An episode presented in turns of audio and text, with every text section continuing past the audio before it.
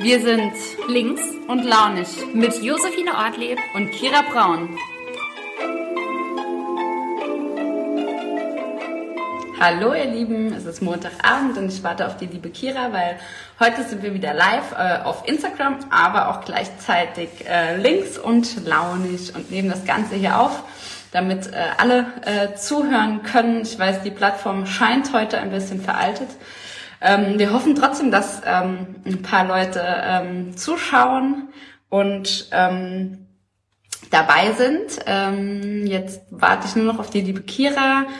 Hoffe, es geht euch allen gut und ähm, kann nur noch mal sagen, wenn ihr Fragen habt, könnt ihr das auch hier in den Chat äh, stellen. Ansonsten hat die Kira heute ja bestimmt Fragen an mich. Da sagt schon der erste Hallo, hi. Schön, dass ihr dabei seid. Ja, solange wir auf die Kira warten, könnt ihr auch gerne noch Fragen stellen. Ähm, aber das wird hoffentlich äh, gleich. So lange habe ich noch nie auf die Kira gewartet. aber so ist das manchmal. Äh, Kann es auch nicht immer klappen. Ähm, Tja, was soll ich euch jetzt erzählen? So allein hier ist das ganz schön komisch. Ähm, aber das wird bestimmt, ähm, wenn die. Ah, da ist die Kira.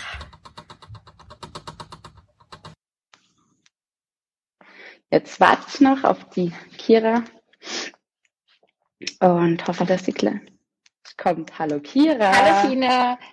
Ist mich aber ganz schön auf die. Ja, tut mir äh, leid, zu lange warten ich habe lassen. ein, äh, ich hab ein Problem mit meinem Mikro gerade. Irgendwie zeigt es mir nicht an, dass es äh, aufnimmt oh, wow, wow. in meiner App. Ich brauche also noch eine kleine Sekunde, um das hier mal einzufädeln. Ich wollte dich aber tatsächlich nicht so lange alleine lassen, hatte richtig schlechtes Gewissen schon. Und die ganze Zeit, nee, gut. hoffentlich ist sie Dein noch Mikro nicht blinkt bereit. auch gar nicht, ne? Ich sehe. Doch, also, es blinkt grün, ah ja, okay. aber cool. irgendwie sehe ich nicht, dass das mit der Spur funktioniert. Also ich sehe meinen Ausschlag nicht. Hm. Okay. Das gibt's doch ich mein, das ist doch echt verflucht, ist das doch. Ja, irgendein Problem muss irgendwie immer sein. Naja, wie geht's dir denn? Äh, gut, gut geht's mir. Ähm, ja, irgendwie äh, sitzungsfreie Woche, aber trotzdem ganz schön was zu tun. Und bei dir? Mir geht's auch gut. Ähm, ich muss sagen, mir fällt heute ein bisschen die Decke auf den Kopf. Ich habe das ganze Wochenende ähm, zu Hause verbracht, war noch am Lernen, weil ich im März noch zwei wichtige Klausuren habe. Und ähm, dann im Homeoffice noch zusätzlich habe hab ich das Gefühl, ich bin nur noch hier an meinem Tisch und sitze hier Mhm. äh, rum. Und da muss ich sagen, fällt mir gerade ein kleines bisschen die Decke auf den Kopf zum ersten Mal. Aber ich glaube, so geht's gerade auch vielen. Ja, gut, vielleicht ist heute Abend noch Zeit für einen kurzen Abendspaziergang oder sowas.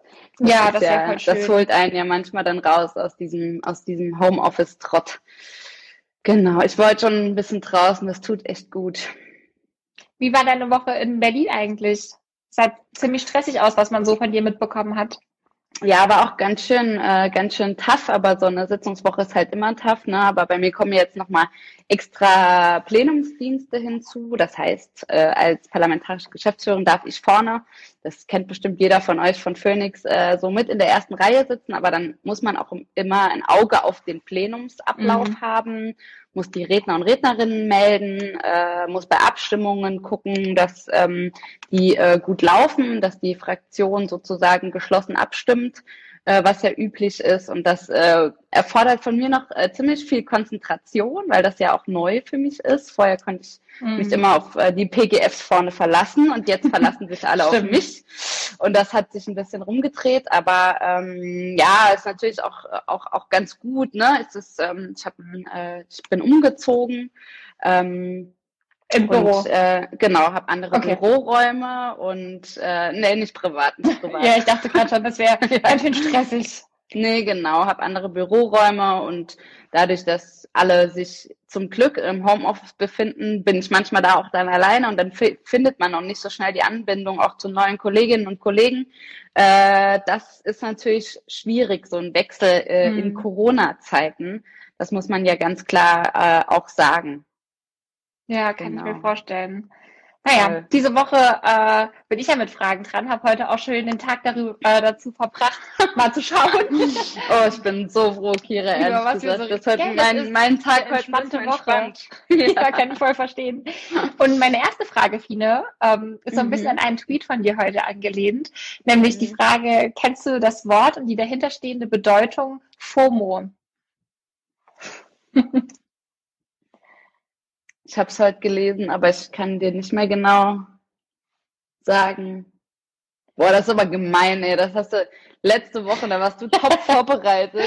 Das da ist ein hm. top. Aber ich, ich helfe dir auch. FOMO okay. kommt, das ist eine Abkürzung aus dem Englischen oh, und zwar mhm. von Fear of Missing Out. Mhm. Und das beschreibt den Zustand, wenn es zum Beispiel ähm, etwas Neues gibt und in dir Ängste aufkommen, dass du es nicht äh, mitbekommst, dass du nicht dabei bist, dass du nicht mithalten kannst. Das ist äh, Fear of Missing Out und die Abkürzung auch im Deutschen wie im Englischen ist dann FOMO. Mhm. Und ähm, ja, Fine, wie ist das so, wenn man einen Tag nicht am Handy ist und alles verpasst hat? Oh Gott, ich kann euch, ich, also wirklich, ähm, ich habe es dir schon so ein bisschen gesagt, aber ich war echt krass, es war echt ein krasses Wochenende.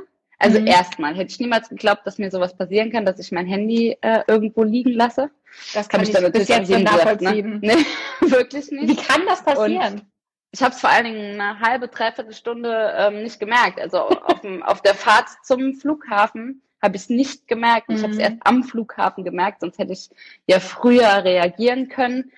Ähm, ich muss aber auch sagen, dass ich dann so ein bisschen gemerkt habe, dass ich äh, meinen Medienkonsum ein bisschen fokussiert habe. Also, dass ich halt ja dadurch mit dem, äh, mit meinem Laptop oder mit dem iPad nur noch wirklich sehr konzentriert Nachrichten ähm, mir angeguckt hat, auf die ich dann auch Lust hatte, Zeitungen mhm. gelesen habe, ähm, digital und nicht mehr sozusagen so alles ist reingeflogen und alles kam so in deinen Timelines äh, rein oder über Nachrichten rein. Das fand ich schon, äh, war was ganz, ganz äh, anderes und eine neue, äh, eine neue Erfahrung, aber gar nicht so schlecht. Dadurch ähm, fokussiert man sich mehr und konzentriert mhm. sich halt auch mal eher auf, auf ähm, äh, Nachrichten, Informationen. Und das muss ich sagen, das habe ich echt so ein bisschen jetzt mitgenommen von dem Wochenende, dass das manchmal gar, gar nicht so schlecht ist, dass man äh, das Handy auch einfach zur Seite legt.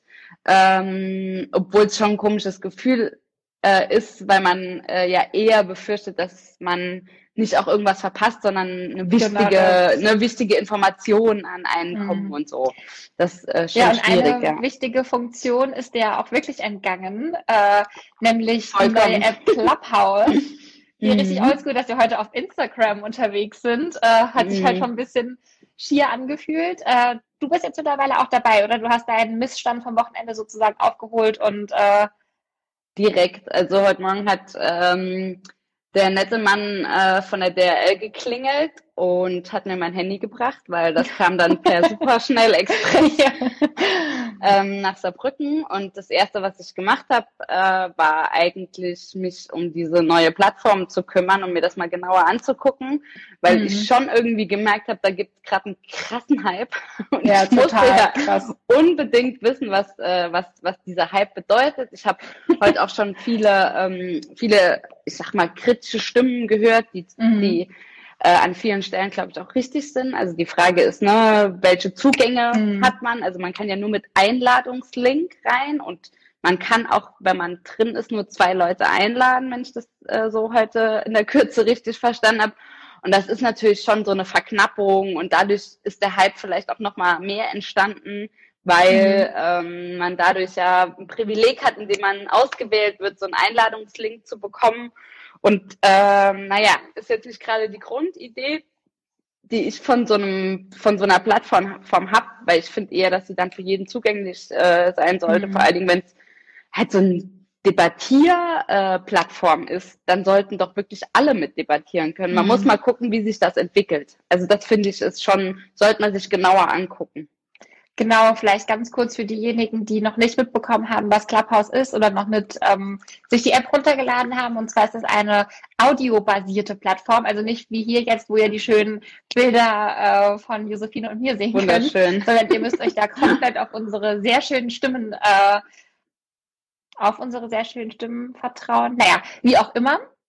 Und ähm, man kann aber im Gegensatz zu einem mit Anführungszeichen normalen Podcast, was ich ganz cool finde, Leute noch dazu nehmen und halt irgendwie eine breitere Diskussion anstoßen. Das mhm. heißt jetzt zum Beispiel, als ich zum ersten Mal auf der Plattform war, war es so ein Politik-Talk und da waren am Anfang ähm, ein paar Leute drin, die ich kenne. Und später war dann zum Beispiel Christian Lindner dabei, ähm, Karline Mohr aus dem Willy Brandt-Haus, also Leute, die wahrscheinlich ähm, im Normalfall gar nicht so miteinander einen Podcast gemacht hätten oder diskutiert hätten, weil man sich wahrscheinlich mhm. niemals kennengelernt hätte. Und ähm, das ist so ein bisschen das Spannende daran, dass man einfach neue Debatten kennenlernen kann. Aber du hast es auch schon gesagt, es bringt einige Nachteile mit sich. Ähm, es ist zwar momentan so, wenn man keinen Einladungslink hat, dann kann man ähm, sich auf eine Warteliste sozusagen schreiben lassen, also die App runterladen und sich registrieren. Und ähm, ich weiß nicht, nach welchen transparenten Kriterien das funktioniert oder nicht funktioniert. Jedenfalls kriegt man manchmal in der App angezeigt, dass ein Freund auf der Warteliste ist und dann kann man die Person reinholen, ohne dass man noch eine Einladung frei hat. Ähm, also das okay. scheint auch zu funktionieren, genau. Aber du hattest ja gerade schon gesagt, es gibt auch ähm, noch andere Gründe, die dagegen sprechen. Ich finde es ein bisschen doof, dass es halt nur für iOS ist. Das heißt, wer ein mm. Android-Handy hat, ähm, kann halt überhaupt nicht mitmachen bisher. Mm. Und dann ist es natürlich auch wieder so, wenn man der Plattform beitritt, wählt man ein bisschen aus, was sind so die, ähm, ja, die Vorlieben, für was interessiert Special man sich. Das kennen, genau, das kennen wir ja alle von anderen Plattformen mhm. schon. Und dann bist du natürlich auch schon ein Stück weit wieder in deiner Filterbubble drin, wo natürlich dann auch dir Talks angezeigt werden, die für dich relevant oder interessant sein können. Mm. Das heißt, so ganz über den Tellerrand ähm, drüber hinausschauen ist es am Ende auch doch nicht. Also ja. deswegen bin ich mal gespannt.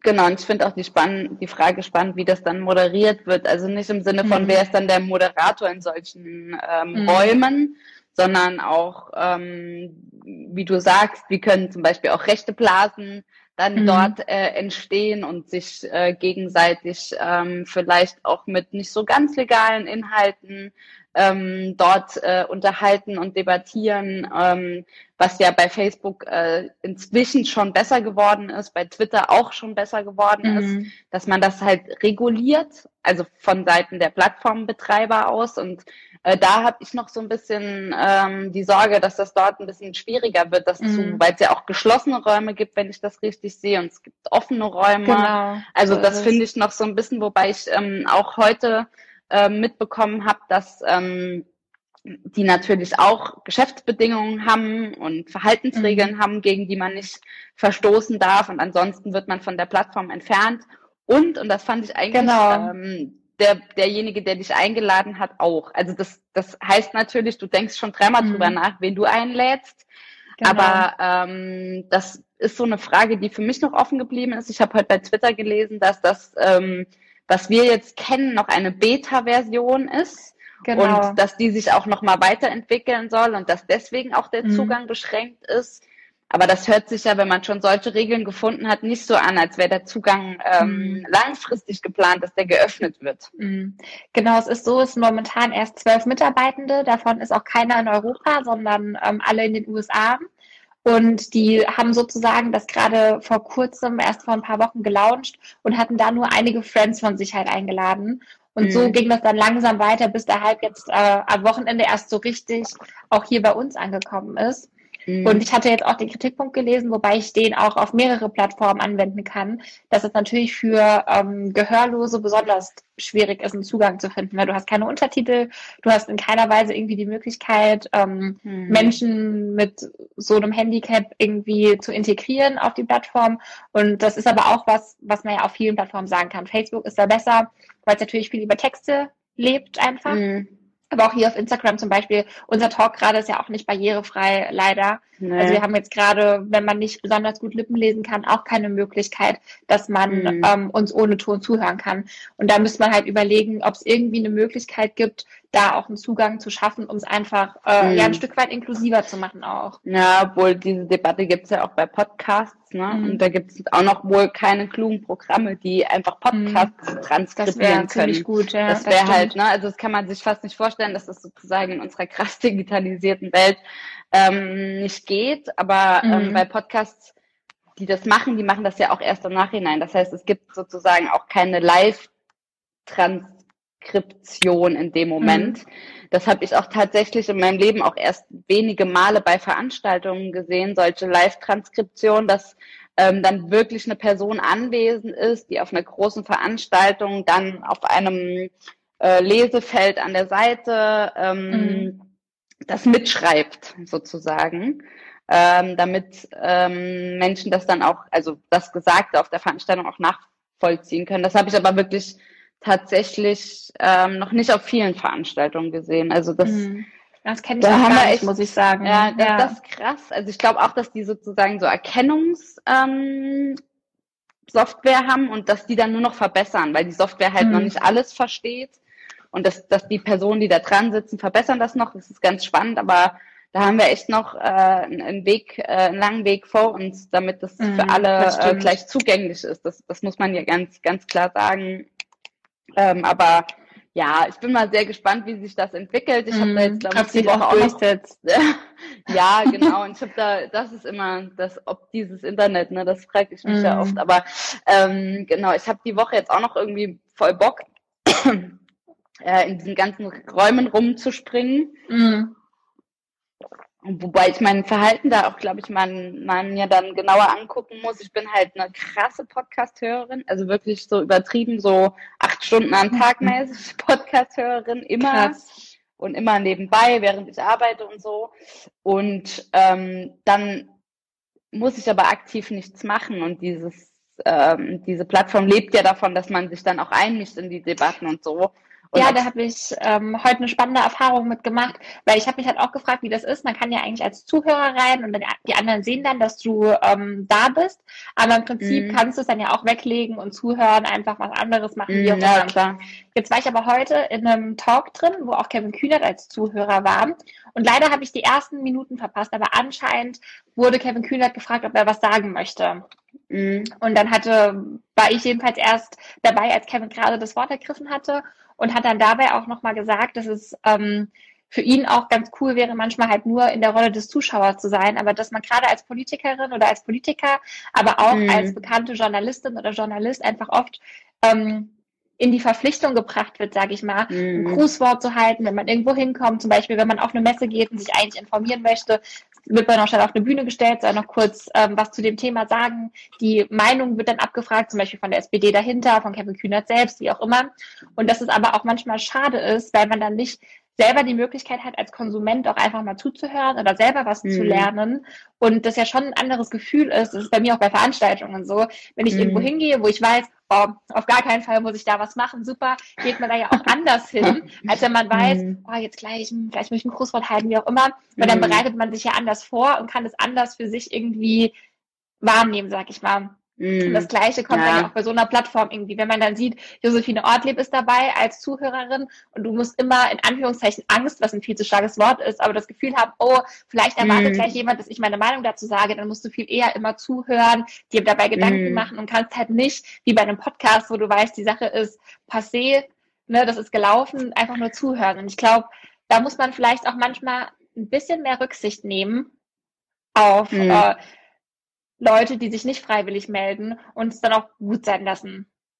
Oder ja, oder, oder es führt, es führt halt am Ende dazu, dass Menschen, die halt ähm, schneller, äh, schneller erkannt werden in solchen äh, Räumen, mhm. dass die sich dann nicht mehr tummeln. Also dass es mhm. dann am mhm. Ende doch wieder nur dazu führt, dass du nach Terminkalender sozusagen mit irgendwem mhm. ausmacht, wir ähm, sind zusammen mhm. in diesem Raum um 21 Uhr ähm, äh, oder so, ne? Also sozusagen das, was jetzt die letzten ein, zwei Tage, was ich mitbekommen habe, in der Zeit, wo ich mein Handy wieder hatte, mhm. ähm, passiert ist, ist ja, dass sozusagen Spitzenpolitiker, sehr bekannte Persönlichkeiten, äh, Menschen aus äh, Film und Fernsehen einfach spontan diese App aufgemacht haben, in irgendeinem mhm. Raum waren und gesagt, hallo, hier ist der Thomas Gottschalk oder was weiß ich. Mhm. Oder hallo, hier ist der Kevin Kühnert. Ja. Ähm, ich glaube, das wird sich wieder verlaufen, weil du als solche Person, die irgendwie ein mhm. Öffentlichkeits, äh, öffentliches Amt begleitet oder ne, in der Öffentlichkeit steht, boah, das schaffst du ja auch gar nicht. Also du willst mhm. ja auch gar nicht immer die Performerin sein. Ja. Und deswegen genau. kann ich mir vorstellen, dass es dadurch wieder der Zugang sich verändert. Weißt du, dass dann mhm. wieder alle doch nur kommen, wenn sie gerade, ah ja gut, da mache ich einen Termin mit der Kira zusammen, dass dann Kevin sagt, okay, da hat die Kira mich angefragt oder mhm. ähm, da gehe ich dann in, äh, da rein in diesen Raum, aber sonst treibe ich mich nicht auf dieser App rum, obwohl mhm. er das vielleicht auch sonst machen würde, wenn er vielleicht eher mal ja bei einem Talk, was weiß ich, äh, zu äh, keine Ahnung Bioökonomie zuhören will, ja, weil Bioökonomie nicht sein Thema ist und er sich ja. darüber mal informieren wollte. Das ja. ist nämlich der Grund, warum ich so viele Podcasts höre, weil ich einfach, keine Ahnung, manchmal auch so mhm. komische Special Interest Themen habe, wo ich einfach viel zu wissen will, ohne dass ich diejenige bin, die sich damit einmischt. Und das ist, mhm. glaube ich, das, das wird total spannend sein, wie sich mhm. das ähm, entwickelt auf dieser Plattform. Aber ja. deswegen, ich finde, das ist noch irgendwie eine große Testversion. Mhm. Genau. Und ähm, bisher ist es ja auch so, du hast eine ganz andere Intimität noch auf der Plattform. Darüber, dass es halt über Einladung gelaufen ist, war gerade anfangs jetzt Samstag Nacht und Sonntag zum Beispiel war es ja so, dass es so schon eigentlich eine vorgefertigte Bubble war, wo man sich mhm. weitestgehend kennt. Also ich sage jetzt mal nicht kennt im Sinne von, wir haben schon mal einen Kaffee zusammen getrunken, sondern kennt im Sinne von, oh, den habe ich schon mal gehört oder den kenne ich von Twitter ja. kennt. Ne? Und mhm. da war es dann so, da waren dann in Chaträumen 150, 200 Leute. Heute Mittag war ich jetzt in einem, da waren über 1000. Ähm, das ist ja dann auch nochmal was anderes. Bei 30 Leuten kann man ja auch viel eher mal die Hand heben, dass die Wahrscheinlichkeit mhm. ja auch mhm. größer, dass man was sagen kann. Während bei 1000 mhm. ZuhörerInnen ist ja eigentlich genauso ist wie bei einem großen Podcast. Die Wahrscheinlichkeit, mhm. dass du mhm. deine Meinung sagen kannst und auch, dass die Qualität erhalten bleibt, wenn sich jeder vorstellt, dann verliert es ja auch an Spannung. Und deswegen ja, glaube ich, ich könnte Potenzial also, auch verloren gehen. Genau, aber ich habe, also ich finde schon auch, dass es voll cool ist, wenn es einen Raum gibt, wo wir alle gemeinsam, ich habe das eben gehört, denken können. Also einfach mal mhm. sozusagen, wo nicht Politiker hingehen, um zu sagen, die SPD macht das, macht das, macht das und macht mhm. das, sondern wo wir halt mal Themen halt einfach in den Raum werfen können und mal gucken, mhm. was am Ende bei rauskommt. Ja, das ist cool. Ähm, das ist halt mega geil, aber das wird halt dadurch, dass wenn du dann immer sozusagen äh, irgendwen rausnimmst und den wiederum auf so ein Bündchen stellst und sagst, hier, die Verena Huppertz hat das eben auch geschrieben, ne, sagst so, mhm. du bist jetzt die Politikerin, du stehst jetzt vorne auf der Bühne und die tausend Menschen, die mit in diesem Raum sind, sind die Zuschauer. Also mhm. sozusagen, wenn man auch nie die Rollen aufbricht, mhm. ähm, dann ist diese Plattform auch nicht mehr so spannend, wie äh, sie sein könnte. Also da wünsche ich mir echt, dass sich das vielleicht eher so entwickelt, dass es nicht so ist, dass äh, wir nur wieder sozusagen so Bühnen für einige wenige haben. Mhm. Das stimmt. Also ich bin gespannt. Ich werde das auf jeden Fall die nächsten Tage und Wochen mal noch mitbegleiten. Aber auch einfach, weil ich eine Person bin, die ganz stark von diesem FOMO betroffen ist. Und äh, ich da auf jeden Fall Interesse dran habe, mal zu schauen, ähm, was für coole Gespräche oder auch was für neue Leute man mal kennenlernt. Mhm. Und jetzt haben wir gerade halb acht. Wir hatten ja gesagt, also nicht ganz halb acht, aber dass wir später auch noch auf Clubhouse ein bisschen reden wollen. Und bis wir dann fertig sind, wird es ja wahrscheinlich ein bisschen später sein, Fine. Und meine nächste Frage würde in die Richtung gehen. Wann warst du das letzte Mal nach 22 Uhr spazieren? Also tatsächlich ist die Frage ja eher, wann ich das letzte Mal nach 22 Uhr noch wach war. Hm? Stimmt. Ach, viele, ich vergesse das immer. das so von daher, ja. Von daher ich weiß es aber ziemlich genau, wenn ich das letzte Mal so spät äh, spazieren war, ähm, an Silvester. Da bin ich so um halb elf nochmal raus, weil ich diese Spin äh, äh, Stimmung irgendwie. ja, sorry.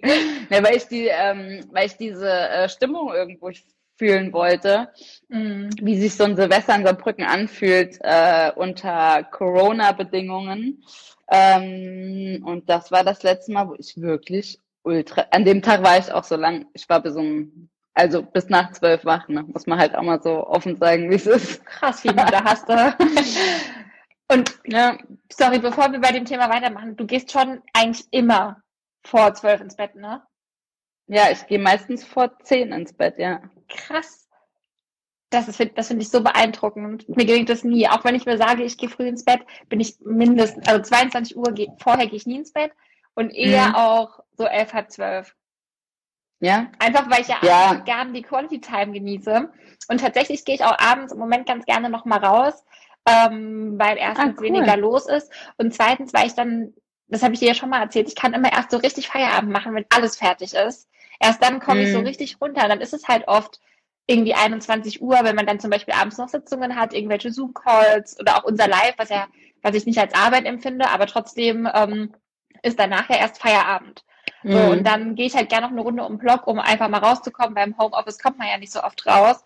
Und das mhm. wird ja gerade ein bisschen ähm, diskutiert, ob das in Zukunft auch weiterhin äh, möglich sein soll, weil jetzt ja morgen bei der Schalte der Ministerpräsidentinnen und Ministerpräsidenten der Länder und der Kanzlerin ja auch eine Ausgangssperre ähm, zur Debatte steht. Und da würde mich natürlich interessieren, auch Fine, wenn du äh, wahrscheinlich von einer nächtlichen Ausgangssperre nicht betroffen wärst und das nee, an dir vorbeigehen würde, wie ja. du dazu stehst. Glaubst du, das ist eine sinnvolle Maßnahme, die wirklich was beim Infektionsgeschehen verändern kann?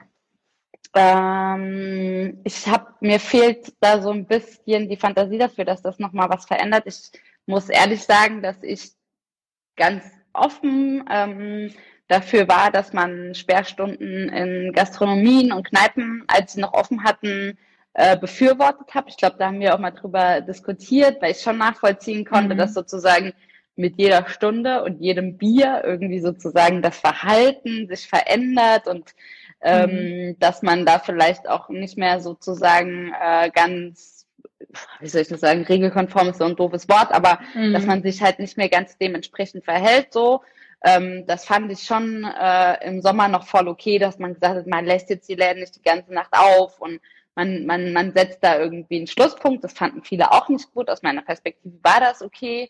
Ähm, mhm. Deswegen nicht nur, weil ich immer so früh ins Bett gehe, sondern weil ich es auch inhaltlich gut nachvollziehen konnte. Mhm. Und bei dieser Ausgangssperre, also die Frage ist für mich, was, was tun also was, was will man damit verhindern? Mhm. Dass Leute nachts noch spazieren gehen? Ja, eher nicht, sondern mhm. eher, dass Leute noch nachts noch Freunde besuchen gehen und dass man noch irgendwie, keine Ahnung, viele Kontakte hat. Das ist ja eigentlich mhm. der Grund von allen Maßnahmen. Und ähm, wenn ich mich so umgucke und mich so umhöre, habe ich nicht den Eindruck, dass man damit den richtigen Punkt setzt. Ich war am Wochenende ähm, meine Mutter besuchen, die äh, weiß nicht, ob bekanntlicherweise, aber die auf jeden Fall in Frankreich äh, lebt, hier direkt über die Grenze. Mhm. Und ähm, da musste ich dann halt auch um halb sechs nach Hause gehen, ja, weil genau. ab sechs Uhr dort, ähm, also 18 Uhr dort die ähm, Ausgangssperre mhm. ähm, gilt. Und äh, wir haben uns dran gehalten und ich habe es jetzt auch nicht so als so schlimm empfunden und meine Mutter empfindet es auch nicht als schlimm, aber die Sinnhaftigkeit dieser Maßnahme. Man müsste ja mhm. wissen, dafür müsste man ja wissen, wie viel Ansteckungen gibt's nach 18 Uhr oder sowas. Mhm. Also das ist ja genau der Punkt. Ne? Also man bräuchte mhm. ja irgendeine Basis für solche mhm. Entscheidungen, die schon krass sind. Also genau, weiß nicht, ne? Man sollte sowas auch immer auf validen Daten, gerade weil es auch eine tiefe Grundrechtseinschränkung ist, mhm. zu sagen, ähm, man darf zum Beispiel, ich habe jetzt 22 Uhr einfach mal ähm, in den Raum gesetzt, ich weiß nicht, ob es überhaupt zur Debatte steht, ob es um 20 Uhr oder 18 Uhr geht, wie auch immer. Keine Jedenfalls finde ich, ist das schon eine ähm, starke, ein starker Eingriff in die Grundrechte. Und ich mhm. finde, dafür braucht man echt ähm, eine gute Datenlage, wie viel Infektionsgeschehen denn nach dieser mhm. Uhrzeit und auch durch zum Beispiel Spaziergänge, weil viel anderes ist ja nicht mehr möglich, auch ähm, passiert. Und mhm. auf der anderen Seite muss ich aber auch wirklich sagen, finde ich es schwierig, Maßnahmen, deren Sinn sich nicht direkt erschließt oder ähm, die vielleicht gar nicht im Empfinden der Bürgerinnen und Bürger sinnhaft sind, ähm, zu beschließen, einfach weil ich das Gefühl habe, dass auch ein Stück weit die, ähm, mir fehlt das richtige Wort gerade, die Akzeptanz für manche Maßnahmen noch fehlt. Und ich glaube, wenn wir da weiterhin wollen, dass Menschen sich daran halten und auch verstehen, warum was wie entschieden wird, muss man genau erklären können, warum man zum Beispiel eine Regelung wie die Ausgangssperre trifft. Und das sehe ich mhm. gerade nicht, weil wir haben ja gerade schon gesagt, ähm, es ist nicht so wirklich ähm, ersichtlich, dass da ein großes Infektionsgeschehen passiert. Und es gibt da keine Zahlen, die irgendwie äh, darlegen, wie Ansteckungen äh, nach 18 oder 20 Uhr in der frischen Luft zustande kommen. Und ich glaube, so lange ist es sehr gefährlich, eine solche Maßnahme zu beschließen mhm. und damit Vertrauen ein Stück weit zu verspielen. Ja, wobei klar ist, es geht ja nicht um die frische Luft. Ne? Das ist ja immer so ein bisschen doof. Also es geht ja wahrscheinlich, dass die Menschen von A nach B zu mhm. irgendwem gehen. Ähm, ich muss sagen, dass, ne, klar, das ist eigentlich, also würde ich jetzt mal behaupten, die Idee dahinter, aber ich muss sagen, dass wenn ich mich so an früher zurück äh, erinnere, fand ich diese Aussage zu sagen, okay, geh halt einfach nur raus, wenn du einen triftigen Grund hast. Und natürlich ist ein mhm. triftiger Grund, spazieren zu gehen ähm, oder frische Luft zu schnappen, aber sonst gehst du halt einfach nicht raus. Das hat für mich halt einfach mehr Sinn gemacht, weil ja. das ne, verhindert halt einfach ähm, wirklich Kontakte, ja. Mhm. Und also es wird wird sehr schwierig. Ich finde, diese Maßnahme ist nicht die richtige. Ich würde mir wünschen, dass man halt wirklich eher nochmal über diese Homeoffice-Quote ähm, nachdenkt, was man da machen kann. Ja. Ähm, was man da den Arbeitgeberinnen und Arbeitgeber äh, vielleicht auch einfach ne, noch zusätzlich auferlegen kann oder welche Anreize man schaffen kann. Ich weiß es nicht genau, um Homeoffice sozusagen für alle, die können, äh, zu ermöglichen, weil dann hast du morgens die Busse-Lehrer, ähm, nachmittags sind die Busse leerer, ähm, die Menschen gehen nicht in große Bürogebäude und so. Also es mhm. würde für mich total Sinn machen und da wäre ich auch ähm, eine totale äh, Verfechterin, weil ich glaube immer noch, wir müssen, glaube ich, echt noch mal ein bisschen gucken, wie wir noch runterkommen, runterkommen, mhm. runterkommen von diesen hohen Zahlen, obwohl sie heute irgendwie ein bisschen verwirrend waren. Äh, ja, weiß nicht, ob du es auch mit, mitgekriegt ja. hast, ja. Und ähm, also tatsächlich wünsche ich mir, dass die morgen ähm, keine Ausgangssperre beschließen, ja. ähm, sondern eher Maßnahmen dahingehend, dass die Menschen halt einfach vielleicht stärker ähm, von zu Hause arbeiten können und mhm. dass dieses Recht auch einfach in Anspruch nehmen können. Ja. Ja, ich glaube, das wird auch am Ende der Schlüssel sein, um ähm, die Zahlen so richtig in den Griff mm. zu bekommen. Wobei ich auch äh, heute oft auf Facebook lesen konnte, dass Leute schreiben, die Zahlen gehen doch runter. Warum wird jetzt diese ähm, Bund-Länder-Scheite vorgezogen und warum soll es härtere Maßnahmen geben? Und da muss mm. ich mhm. schon sagen, dass ich diese Virusmutation B117 sehr mit Ängsten entgegenblicke, weil ich habe jetzt mal zum Beispiel den Inzidenzwert aus Irland geschaut, der lag bei über 1000 oder auch in Großbritannien, mhm. wo wirklich auch das Gesundheitssystem komplett am kollabieren ist, weil man diese Mutation, die sich viel, viel stärker verbreitet als das ursprüngliche Coronavirus, einfach nicht unter Kontrolle bekommt. Das mhm. macht einen Unterschied, ob Deutschland von der Mutation betroffen ist, wenn wir eine Inzidenz von 70, 80 haben oder von 200, 300 haben Bundes, äh, im Bundesschnitt. Und ähm, ich glaube, deswegen kommt es auch darauf an, schon jetzt im Vorhinein zu schauen, dass es einfach, sollte die Mutation hier vermehrt auftreten, was in meinen Augen, glaube ich, auch eigentlich nur eine Frage der Zeit ist, ohne dass ja. ich jetzt irgendwie schwarz malen möchte, ähm, dass man dann einfach darauf vorbereitet ja. ist und bis dahin versucht, die Inzidenzen runterzubringen. Also von daher ähm, bin ich sehr entspannt, wollte ich sagen, aber ich bin natürlich gespannt, was mhm. morgen ähm, beschlossen wird. Klar. Und man muss ja auch mal einfach sagen, niemand, der da sitzt, trifft diese Entscheidung leicht. Mhm. Ne? Das ist ja immer auch so. Richtig, und ja. tatsächlich ist es so, dass auch jeder, der jetzt ähm, heute und morgen ähm, da äh, sich unterhält äh, mit mhm. seinen Nachbarn oder so, äh, es besser weiß. Ne? Das ist ja auch klar, denken wir natürlich auch. Und das denkt ja irgendwie jeder. Und das ist halt super, super schwierig, solche Entscheidungen zu treffen. Ähm, was ich, äh, was mich sehr bewegt hat, auch über das Wochenende, war die Frage, ne, ähm, auf welcher Basis passiert. Das heißt, das ist eben schon mal gesagt, ne? immer mhm. diese Frage nach, wie treffen die Entscheidungen und ich würde mir schon wünschen, dass man dann morgen, wenn Entscheidungen getroffen sind, die notwendig sind, mhm. auch nochmal klarer drüber redet, ne, auf welchen Grundlagen diese Entscheidungen getroffen wurden. Das halte ich für sehr wichtig. Du hast diese Mutation angesprochen. Was bedeutet das eigentlich für uns? Äh, mhm. Mit welchen Zahlen wird da gerechnet, wenn die vollumfänglich in Deutschland angekommen ist? Und du, mhm. ne, das ist wahrscheinlich wirklich nicht zu verhindern. Ja, also dieses Virus kennt halt einfach nicht irgendwie, weiß nicht, ob es sich gerade in Deutschland oder in äh, Großbritannien aufhält. Das muss man halt mhm. halt einfach so sagen.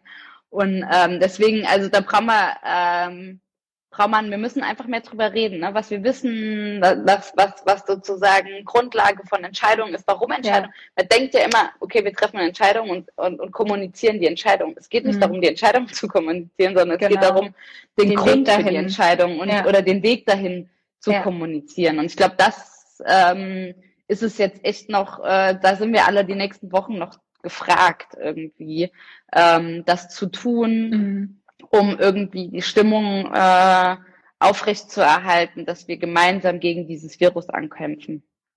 Ja, da kann ich dir zustimmen. Ich glaube, das wäre eine gute Sache.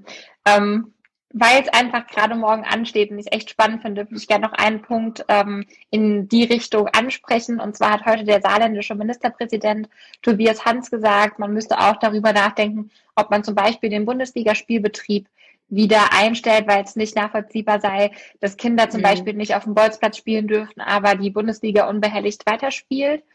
Und ich muss sagen, natürlich, das klingt in erster Linie einleuchtend, wenn man das so hört. Aber auch da sehe ich es ein kleines bisschen anders und auch kritischer, weil ich mir halt denke, ähm, Bundesliga. Das sieht man jetzt nicht nur bei den ganzen Chatrooms auf äh, Clubhouse. Das ist, das gibt den Leuten viel. Gibt's das da viele, okay. Ah. Ja, das beschäftigt äh, Leute in der Pandemie, lenkt ab und die Frage ist, wie viel Infektionsgeschehen geht am Ende tatsächlich von zum Beispiel Bundesligaspielen aus. Und wenn man diese Idee weiterspinnt, müsste man ja auch sagen, okay, dann können wir Talkshows nicht mehr machen. Dann müssten wir eigentlich die ganzen Daily mhm. Soaps einstellen, wo am Tag gedreht wird und Leute zusammenkommen und äh, mhm. äh, müssen eigentlich das gesamte Unterhaltungsprogramm, sage ich mal, einstellen, ähm, das damit zusammenhängt. Und ich glaube, das ist ja auch nicht das, was man am Ende irgendwie haben möchte, weil auch hier ist die Frage, wie, inwieweit beeinflussen Bundesligaspiele die Infektionslage, das Infektionsgeschehen in Deutschland? Aber da hätte, da, Gegen, da hätte, ich direkt eine Gegenfrage an dich. Also warum, ja, also diese mhm. Bundesliga-Spiele oder auch hier, ne, erste FC Saarbrücken, ich meine, ich bin großer Fan, das wissen jetzt auch alle. ähm, warum ist es dann zum Beispiel nicht okay? Ich meine, die werden, äh, die haben Schnelltests, die haben super, eine super enge Teststrategie. Warum ist es dann nicht okay, mit Schnelltests zu arbeiten und einen Club am Wochenende nochmal aufzumachen? Also Ne, wenn jemand sagt, okay, ich bin bereit dazu, so 40 Euro für so einen Schnelltest äh, zu bezahlen, mhm. um dann wieder die ganze Nacht durchtanzen zu können mit Menschen um mich rum, die auch alle so einen Schnelltest haben. Mhm. Ähm, warum ist das dann nicht okay? Also das äh, muss man ja schon auch nochmal mhm. sozusagen so weit diskutieren. Also warum, und das ist halt einfach krass, die ähm, kriegen, äh, haben halt ein Go für ein Hygienekonzept bekommen. Die mhm. Fußball-Bundesligen sind ja mehrere, äh, dass sie sich leisten können und das finde ich auch okay. Also ich, wie gesagt, aber die Frage ist, warum man das andere nicht zugesteht. Diese Frage muss man schon stellen. Also da mhm. bin ich schon der Meinung, ähm, ich diskutiere bei dem Punkt mit super vielen Leuten und ich mhm. nehme jetzt bei dir die Gegenposition ein, weil es gerade so schön passt, habe aber auch mhm. schon die andere Position bei anderen eingenommen und finde, das ist echt so ein Punkt, der so eine grundsätzliche Debatte in dieser ganzen Corona-Pandemie darstellt. So, wer mhm. darf eigentlich was und warum? Ja, und wo ist eine starke Lobby da und wo ist keine starke Lobby da? Das finde ich ist auch nochmal immer ein Stück weit äh, spannend zu betrachten, wenn es um diese Frage geht, wer kriegt was erlaubt oder wo ist was erlaubt.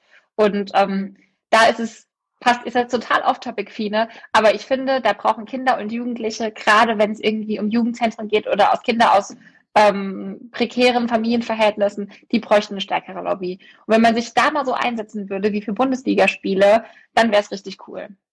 Ja, genau, weil das ist ja genauso, ähm, sorry, wenn ich das jetzt sage, das ist ja genauso populistischer Vergleich wie jetzt äh, zu sagen, naja, warum dürfen die Bundesligaspieler das mhm. und warum andere nicht? Also warum, mhm. ne, keine Ahnung, äh, der FC St. Anual nicht. Also das mhm. ist ja, ne, also es ist immer, es ist immer mhm. total krass.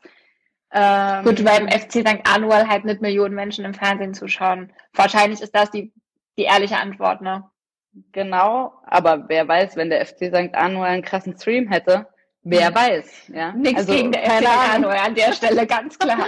ne, also nee, du muss man ja auch mal klar so, sagen, ja. ne? Also Und ich meine, Mhm. Ich habe mir jetzt ja auch zum Beispiel, es gibt so ein, äh, eine äh, Sport-Streaming-Plattform, die ich mir jetzt extra für ein Jahr besorgt habe, um ähm, regelmäßig FC-Spiele zu gucken. Mhm. Da wäre ich ja nie im Leben ohne Corona auf die Idee gekommen, das zu tun, mhm. weil ich dann halt immer im Stadion, Stadion. wäre. Ne? Also ja. das ist ja auch klar, das dass ich jetzt weiterhin mhm. Fußball gucke. Ähm, aber naja, also ich muss sagen, die Frage, ne, ich muss aber echt sagen, ne, mhm. das habe ich heute auch gelesen, die Frage hat mich vor ein paar Monaten stärker ähm, beschäftigt, also wo mhm. es sozusagen wirklich in, die, in dieser ersten Zeit, wo alle sozusagen noch voll erwischt waren von Corona und mal wirklich mhm. dann auf einmal die Bundesliga als erstes wieder spielen durfte, dachte ich schon, was ist denn hier mhm. los? So, also muss ich ganz klar sagen, mhm. da hat mich das Ich erinnere mich stärker, schon, wir hatten ja beim ersten, wir hatten ja schon mal die Debatten drüber, da hatten wir auch genau. unterschiedliche Ansichten. Ja. Genau, da habe ich da viel stärker, da hat mich das wirklich so aufgewühlt. Was, was, was geht ab? Ja, ja. Was, was geht ab? Und jetzt so, da so nebenbei mal anzukommen und zu sagen, ja, sag mal, ich habe gerade gemerkt, ich habe am Wochenende gemerkt, dass die Bundesliga eigentlich spielt.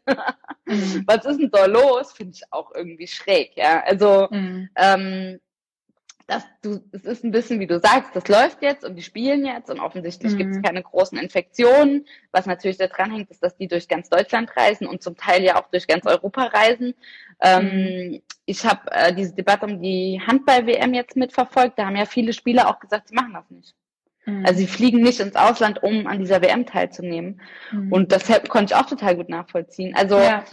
ne, so. Und Aber ich finde, wir haben gerade schön gezeigt, wie schwierig es am Ende ist, wenn man über Einzelfälle entscheiden muss oder über so Sachen wie die angeblich einfache Frage, sind Bundesligaspiele okay oder sind nicht okay, wie viele Argumente es gibt und wie schwierig es ist, da einen Weg zu finden, ja. wo am Ende alle auch sagen, ja, das macht Sinn, deswegen ist das die richtige ja, Entscheidung. Genau. Also, ne, es ist voll und gerade bei so emotionalen Themen und das ist ja Fußball. Und Bundesliga einfach. ist emotional. Bundesliga, hallo, total. Da ja. muss man halt sagen, da hängt halt auch was dran und wenn ich mir dann vorstelle, es geht um Schulöffnung oder nicht, was mhm. da emotional dran hängt, weil da halt ja. auch sozusagen dein, dein tägliches Lebensplanung da dran hängt, wie emotional das dann wird. Ja, das sieht man auch. Also genau, in den ist das halt einfach, genau, und das ist halt wirklich mhm. so ein mhm. Punkt, da muss man halt auch einfach die Debatten führen, die tun weh und die sind manchmal wirklich mhm. krass und emotional und da hat jeder eine Meinung und eine Haltung zu. Mhm. Und äh, das äh, sind halt die Schwierigkeiten unserer Zeit und wahrscheinlich auch die gerade die Herausforderungen. Jetzt hat nämlich eben auch nochmal jemand gefragt, naja, warum werden die ähm, Einschränkungen morgen, die ähm, mhm. oder ich sag mal die Beschlüsse, wir wissen ja noch nicht, was da morgen beschlossen wird, nicht im Bundestag äh, debattiert. Ich meine, das haben wir ja auch schon ein, zweimal diskutiert. Es genau. ist so, genau. dass der Deutsche Bundestag ganz klar Regeln festgelegt hat für das, was beschlossen werden kann und äh, nicht, ja. wie lange Einschränkungen äh, im Zweifel bei hohen Inzidenzwerten ähm, beschlossen werden können. Darüber diskutieren wir immer regelmäßig. Dieses mhm. Gesetz haben wir lange und breit diskutiert. Und ähm, wir zum Beispiel machen auch nochmal eine Fraktionssitzung, um auch nochmal über die Beschlüsse zu reden. Also ich sag mal, die, die, äh, das Parlament ist da ganz eng dran, aber am Ende muss es in den Ländern umgesetzt werden. Und deswegen ist wahrscheinlich der Weg, so wie es läuft, jetzt schon auch irgendwo der richtige, auch wenn es natürlich vielleicht noch besser laufen könnte und es noch eine größere Beteiligung von mhm. noch mehr politischen äh, Entscheidern geben könnte. So. Ja, das stimmt. Also wobei ich auch mhm. sagen muss, angenommen, man würde jetzt so weitgehende Dinge wie eine Ausgangssperre beschließen wollen, dann mhm. äh, würde ich die Frage vielleicht auch nochmal anders sehen je nachdem, wie tief der Grundrechtseinschnitt ist, ob man das nicht ja. durch das Parlament. Aber das ist dahingestellt, lass uns abwarten, was morgen passiert. Genau, und aber ich bin super froh, dass du sagst, weil genau so steht es in diesem Gesetz. Also es gibt mhm dort auch Abstufungen sozusagen, ja. beziehungsweise Hochstufungen von mhm. Einschränkungen, die halt gemacht werden können. Und es ist natürlich was ganz anderes, ob du darüber diskutierst, ob jemand ähm, eine Alltagsmaske tragen muss, wenn er ins Edeka einkaufen geht, mhm. oder ob man Ausgangsbeschränkungen beschließt. Ne? Genau. Ne? Also das ist auch so. Das ist eine andere Wertigkeit von Eingriff. Genau, genau. Ja. Und deswegen und genau so steht das in dem mhm. berühmten Infektionsschutzgesetz, was äh, uns wochenlang ähm, mhm. Sehr krass beschäftigt hat, wir hier auch schon besprochen haben. Und es mhm. ist auch äh, genau richtig so, dass es so gemacht wird, ja. Das stimmt. Da schreibt, da, da schreiben mehrere Leute Hallo. Wir sagen einfach Hallo zurück. Ne? Hi in die Runde, schön, dass ihr alle da seid. ja, letzte Woche hatten wir ja mit einem ziemlich ähm, ja, ärgerlichen Thema unseren Podcast beendet, nämlich mit der Auszahlung der Novemberhilfen. Und jetzt habe ich im Nachgang gesehen, dass du auf Twitter ähm, kritisiert hast, dass da am Montag immer noch ein technischer Fehler vorgelegen hat und dass es ja eigentlich hätte längst passieren müssen. Jetzt mhm. frage ich dich aber, Fine, wenn dir das ernst ist, warum hast du dich dann nicht als Wirtschaftsministerin angeboten? kann es ernst gemeint sein von dir, wenn du nicht einfach nee, ja sagst, du machst das? Nee. Das ist es nämlich so. Die reden immer nur, ne, übernehmen dann mhm. keine Verantwortung. Nicht so wie der Herr Merz großes politisches ja. Vorbild von mir, muss ich, kann mhm. ich jetzt mal hier offen sagen. Nee, klar. Ja, letzte Woche äh, haben wir ja vertröstet zum Parteitag. Mhm. Äh, wenn wir ein bisschen früher aufhören würden, dann würde ich jetzt gerade auch noch einen Tweet absetzen und das mal so schnell ähm, anbieten. Weil, aber dann müsstest äh, du nochmal mit dem Büro umziehen. Ich glaube, den Stress, so, nee, das kannst du gerade machen. Nee. Aber auch nur daran scheitert Ja, nee, aber Alles das ist andere. schon, also Finde ich auch natürlich spannend. Ne? Ich meine, wir sind beide Parteipolitikerinnen und wissen, was, also, und wissen sozusagen äh, um das Verhältnis Partei zu ähm, Regierung. Und mhm. dann finde ich es total spannend, wenn jemand wie Friedrich Merz sagt, nö, Parteipräsidium, lass mal, äh, so, oh, ist auch nicht so cool. Ne? Aber du, das mit dem Wirtschaftsminister, mhm. das würde ich machen. Also das ist schon, ähm, auch eine spannende Sicht auf die Dinge, mhm. finde ich. Also ich fand das schon so. echt so wahnsinnig anmaßend. Mhm. Also es ist ja nicht so, als hätte also, Peter Altmaier gesagt, äh, er macht das Amt frei und sucht irgendwie Germany's Next Wirtschaftsminister mäßig äh, eine Nachfolge, sondern es war ja mhm. einfach tatsächlich aus sich heraus und da diese ähm, übertriebene, egozentrische Art, krass.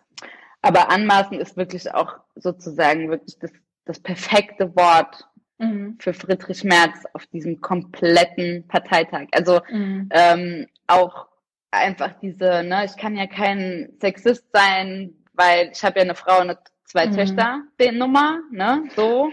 Dann halt diese Nummer wie, ich kandidiere nicht fürs Präsidium, weil dann hätte ich ja einer Frau den Platz weggenommen. Mhm. Und dann die Nummer zu sagen, Leute, aber Wirtschaftsminister wäre schon das mhm. Richtige für mich ist schon, also die, die, diese drei Stufen, da muss man halt drauf kommen und das zeigt aber, was, also die Persönlichkeitsstruktur von jemandem, mhm. äh, der zum Glück äh, momentan einfach kein Spitzenpolitiker in Deutschland ist, mhm. weil ich glaube, das wäre für uns alle nicht so cool, tatsächlich. Ja, ähm, Friedrich Merz ist einfach null mit der Zeit gegangen. Der hängt einfach in den 50ern oder so von seinem Weltbild. Also ich finde allein, dass man denkt, man wäre ein Feminist oder man wäre nicht sexistisch, weil man eine Frau hat. Was ja. immer für ein Argument hat, ist ja eigentlich so gut wie niemand mehr Sexist in dem Land. Also dann wäre das ganze Problem nee, dann kann man beseitigt. Nee, dann, also, das ist ja der, das ist ja dieser Klassiker von wegen, ich habe ja nichts gegen Ausländer, weil ich kenne ja einen. Stimmt. Das ist mhm. ähnlich so, genau, weißt du, also. Ja. Schon mal mit einem geredet. Genau mhm. so. Oder mein, äh, mein Arbeitskollege ist ja ein, also das ist ja, ist ja dieselbe Struktur und ähm, mhm. ich muss auch sagen, keine Ahnung, Robert, Robert äh, Habeck hat es gestern auch nochmal in so einem Nebensatz gesagt, das war echt eine schwache Rede von Friedrich mhm. Merz. Ich weiß nicht, ob Wo du ist der große Rhetoriker? Ja, nur halber. Wir hatten die Juso-Tagung so. und das war das ah, politisch okay. wichtigere ah. Event. Ja, klar. Nee, und mhm. das fand ich auch echt, also so, ähm, ich bewerte Reden ähm, immer eher nach sozusagen äh, meinen, äh, den Emotionen, die sie bei mir mhm. auswecken. Ich bin da nicht die große Analytikerin, naja, ne, nach rhetorischen Figuren und so. Mhm. Und da muss ich sagen, äh, das hat bei mir echt, also er hat so stocksteif gewirkt und so, ähm, ja, da kam nichts rüber und dann hat mhm. er sich echt ein paar Ausfälle geleistet und ähm, tatsächlich glaube ich, dass ihm das auch noch mal ein paar Stimmen gekostet hat. Ähnlich, das wir damals schon mal gehabt mit, wo er gegen Kram-Kachenbauer angetreten mhm. ist und ähm, ja, echt, äh, also war zu, zum Beispiel ohne Handy, war trotzdem möglich auf Phoenix diesen Parteitag äh, mhm. zu, ähm, zu folgen und das fand ich mega spannend, also ähm, wie die das gemacht haben, ja. Und, jetzt und wieder verrätst du uns noch, ja. Verrätst uns noch, wen Alles. du gewählt hättest? Angenommen, du wärst äh, in der misslichen Lage, CDU-Mitglied zu sein und äh, wärst auf dem Parteitag und hättest die Verantwortung, äh, kannst du das, kannst du das abschätzen, ja, wen du gewählt hättest? Tatsächlich, weil er am progressivsten aufgetreten ist. Ähm, also einen klaren, Progr also ich sag mal, in dem konservativen Spektrum einen progressiven Pfad vertreten hat, Norbert Röttgen. Mhm. Und äh, ich kann mir vorstellen, keine Ahnung aus welchen Gründen, aber wenn ich CDU-Mitglied wäre, dann würde ich natürlich wahrscheinlich auch innerhalb der CDU dann eher diesem progressiven Teil angehören, ja. der sich wirklich wünscht, dass es eine Gleichberechtigung von Männern und Frauen gibt, der sich wirklich wünscht, dass man auch neue Wählerschichten anspricht, dass man natürlich, also er hat natürlich auch immer wieder mit diesem Ding gespielt, wir sind halt, wir haben unsere Werte, aber wir müssen mhm. irgendwie die in unsere neue Zeit übersetzen. Mhm. Und ähm, also das wäre mir, also vom Auftritt, vom Habitus inhaltlich wahrscheinlich noch am nächsten gewesen. Und bei dir? Ja, wäre auch so gewesen. Tatsächlich.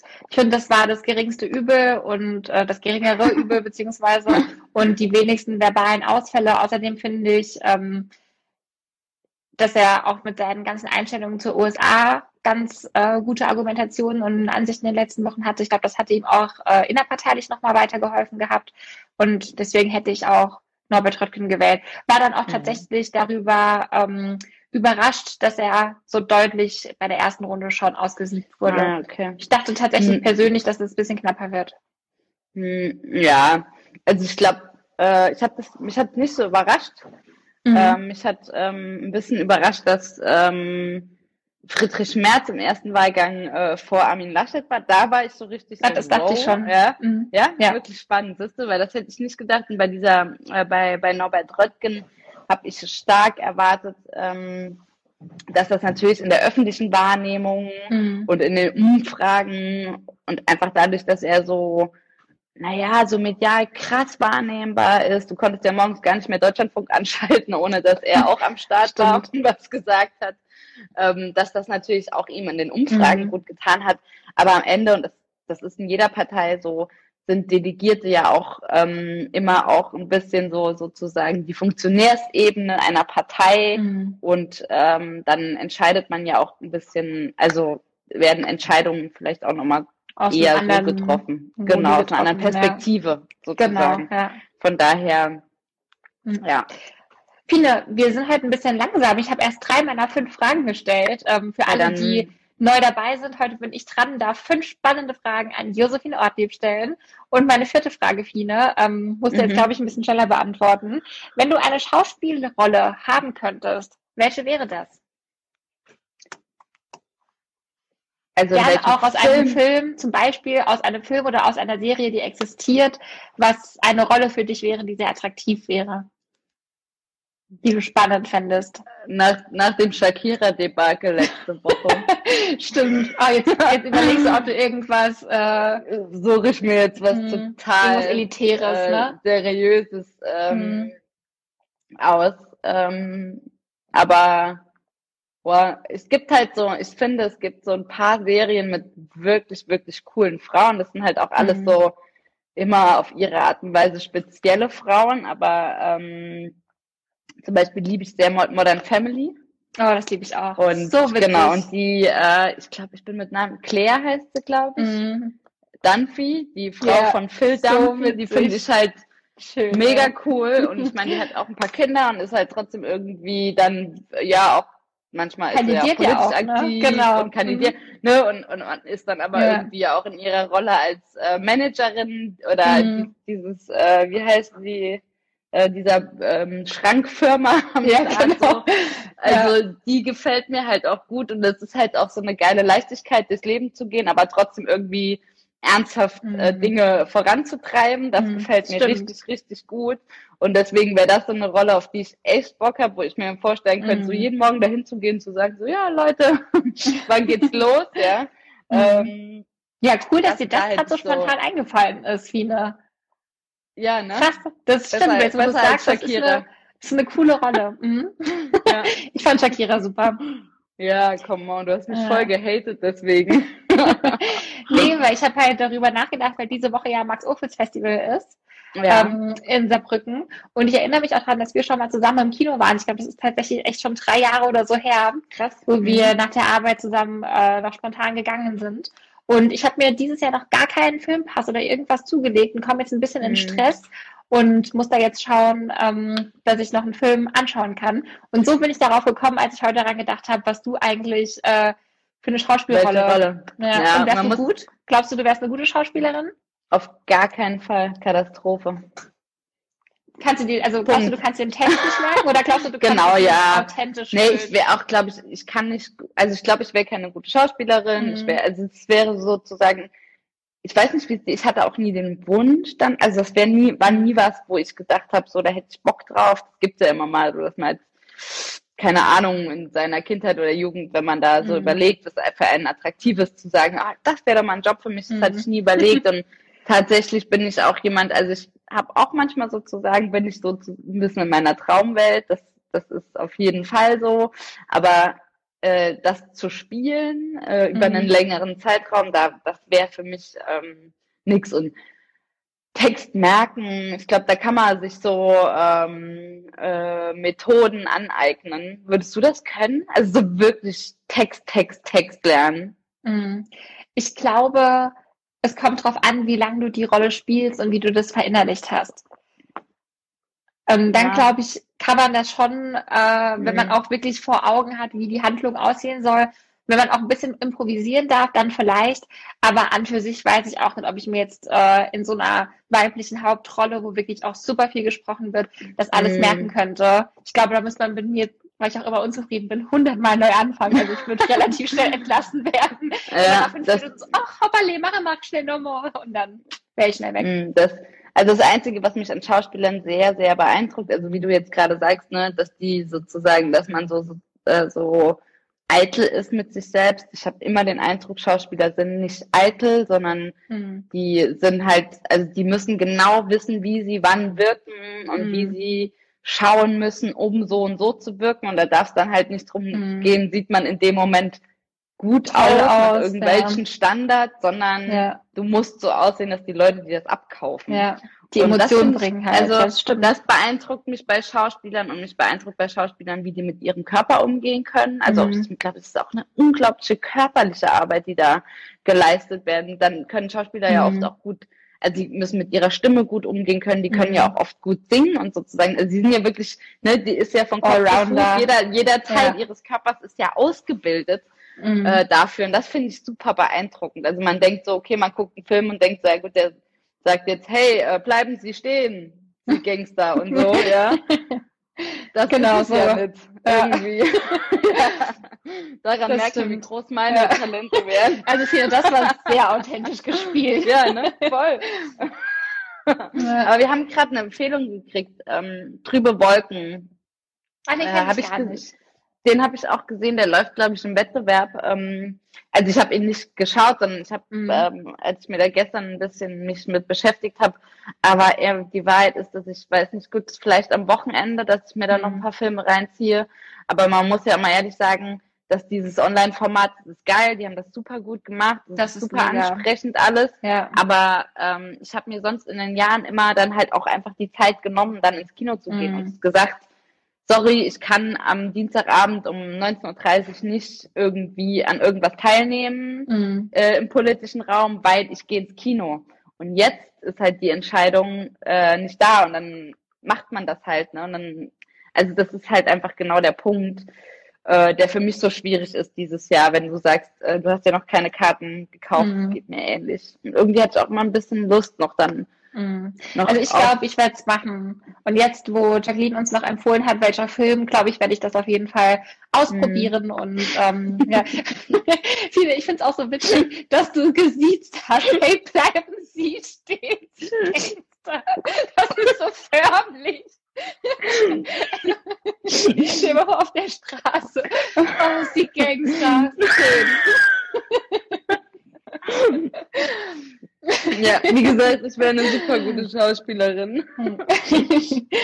ja, schön. Fine, dann wären wir schon bei der letzten Frage. Oh je. Relativ äh, ernstes Thema. Ja. Ich habe jetzt heute nochmal gehört, ein Prozent der deutschen Bevölkerung ist ähm, erst geimpft. Bereits wäre, glaube ich, das falsche Wort gewesen. Und ähm, mhm. jetzt gibt es ja schon ein bisschen die losgetretene Debatte rund um Impfprivilegien. Und ich will dich gar nicht über die Privilegien, wenn man es überhaupt so nennen kann, an sich befragen, sondern ist das der richtige Zeitpunkt, so eine Debatte zu führen? Also erstens, ich sage nur, wir haben ja nicht mehr viel Zeit, ich sage nur zwei mhm. Sachen dazu. Erstens ähm, ist es sowieso total falsch aus meiner Perspektive über Privilegien zu reden, weil mhm. ähm, die Leute einfach nur sozusagen, äh, ne, jetzt mal unabhängig davon, wer sie kriegt oder wer von wem wir da reden, wenn wir Lockerungen machen, dann geben wir den Leuten das zurück, was sie immer hatten. Und mhm. es geht kriegt niemand ein Privileg, so ja. aus meiner Perspektive. Ganz richtig Und, erkannt, ja. Ähm, zweitens halte ich das für ein Riesenproblem. Wir hatten diese Debatte um, den, um diesen sogenannten Immunitätsausweis. Wir hatten eine Debatte um die Impfpflicht.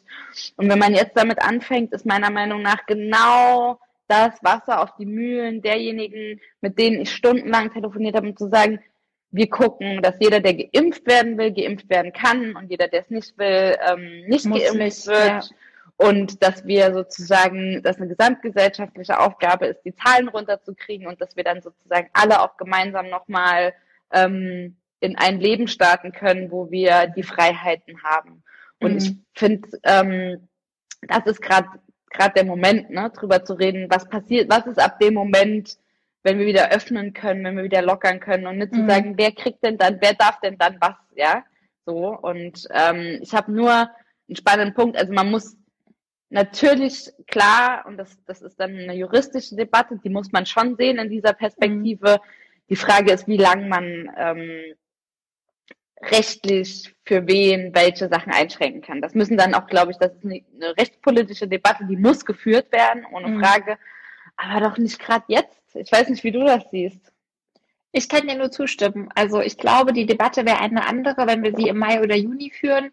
Dann, wenn alle Leute, die geimpft werden wollen, einen Impftermin haben und mhm. ähm, man dann darüber nachdenkt, ob Kinos geöffnet werden und wie der Zugang dazu zum Beispiel ist. Mhm. Ähm, wobei man dann ja auch nochmal dazu sagen muss, ich weiß nicht, ob das mittlerweile abschließend geklärt ist, ob geimpfte Leute trotzdem infektiös sein können. Also zum nee, Beispiel die, wird, ähm, darf ich das kurz, also ja, das wird gerne, vor, das. Vor, vor ähm, das sagen die Experten, dass das vor mhm. Februar, Ende Februar auch keinerlei eine Aussage darüber getroffen werden kann. Genau, und bis das auch nicht geklärt ist, ist auch einfach die Frage, wie sinnvoll ist das, geimpfte Leute irgendwo hinzubringen, wenn sie trotzdem diejenigen, die nicht geimpft sind oder geimpft werden wollen, manche können es ja auch nicht, das darf man ja auch nicht mhm. vergessen. Was ist mit denen, die ähm, darauf reagieren, die da äh, hohe Risiken drüber haben? Genau, und solange bis wir nicht an dem Punkt sind, wo wir erstens diese Gewissheit haben und zweitens, wo die Termine für alle, die geimpft werden wollen, vergeben werden können, finde ich, sollten wir noch nicht darüber diskutieren. So, das ist einfach meine Einstellung. Es gibt gerade mhm. genug Sachen, mit denen man sich beschäftigen muss. Wir haben das gerade eben bei den Beschränkungen zum Beispiel gesehen. Da gibt es so viel Bedarf, darüber zu reden und da gute Lösungen zu finden. Und darauf sollten wir uns, glaube ich, fokussieren. Ja, voll. Ja, tatsächlich ähm, stimmt das. Und ähm, also ich meine, klar, ne, diese Debatten drängen sich halt auf mhm. und ähm, die Leute sind interessiert daran mhm. und es ist einfach sehr, sehr viel zu besprechen. So ist es. Aber da muss man halt auch jetzt erstmal sagen, okay, lass uns mal abwarten, was diese Impfungen uns zeigen, inwiefern die Menschen den äh, Virus weitertragen können mhm. oder eben auch nicht.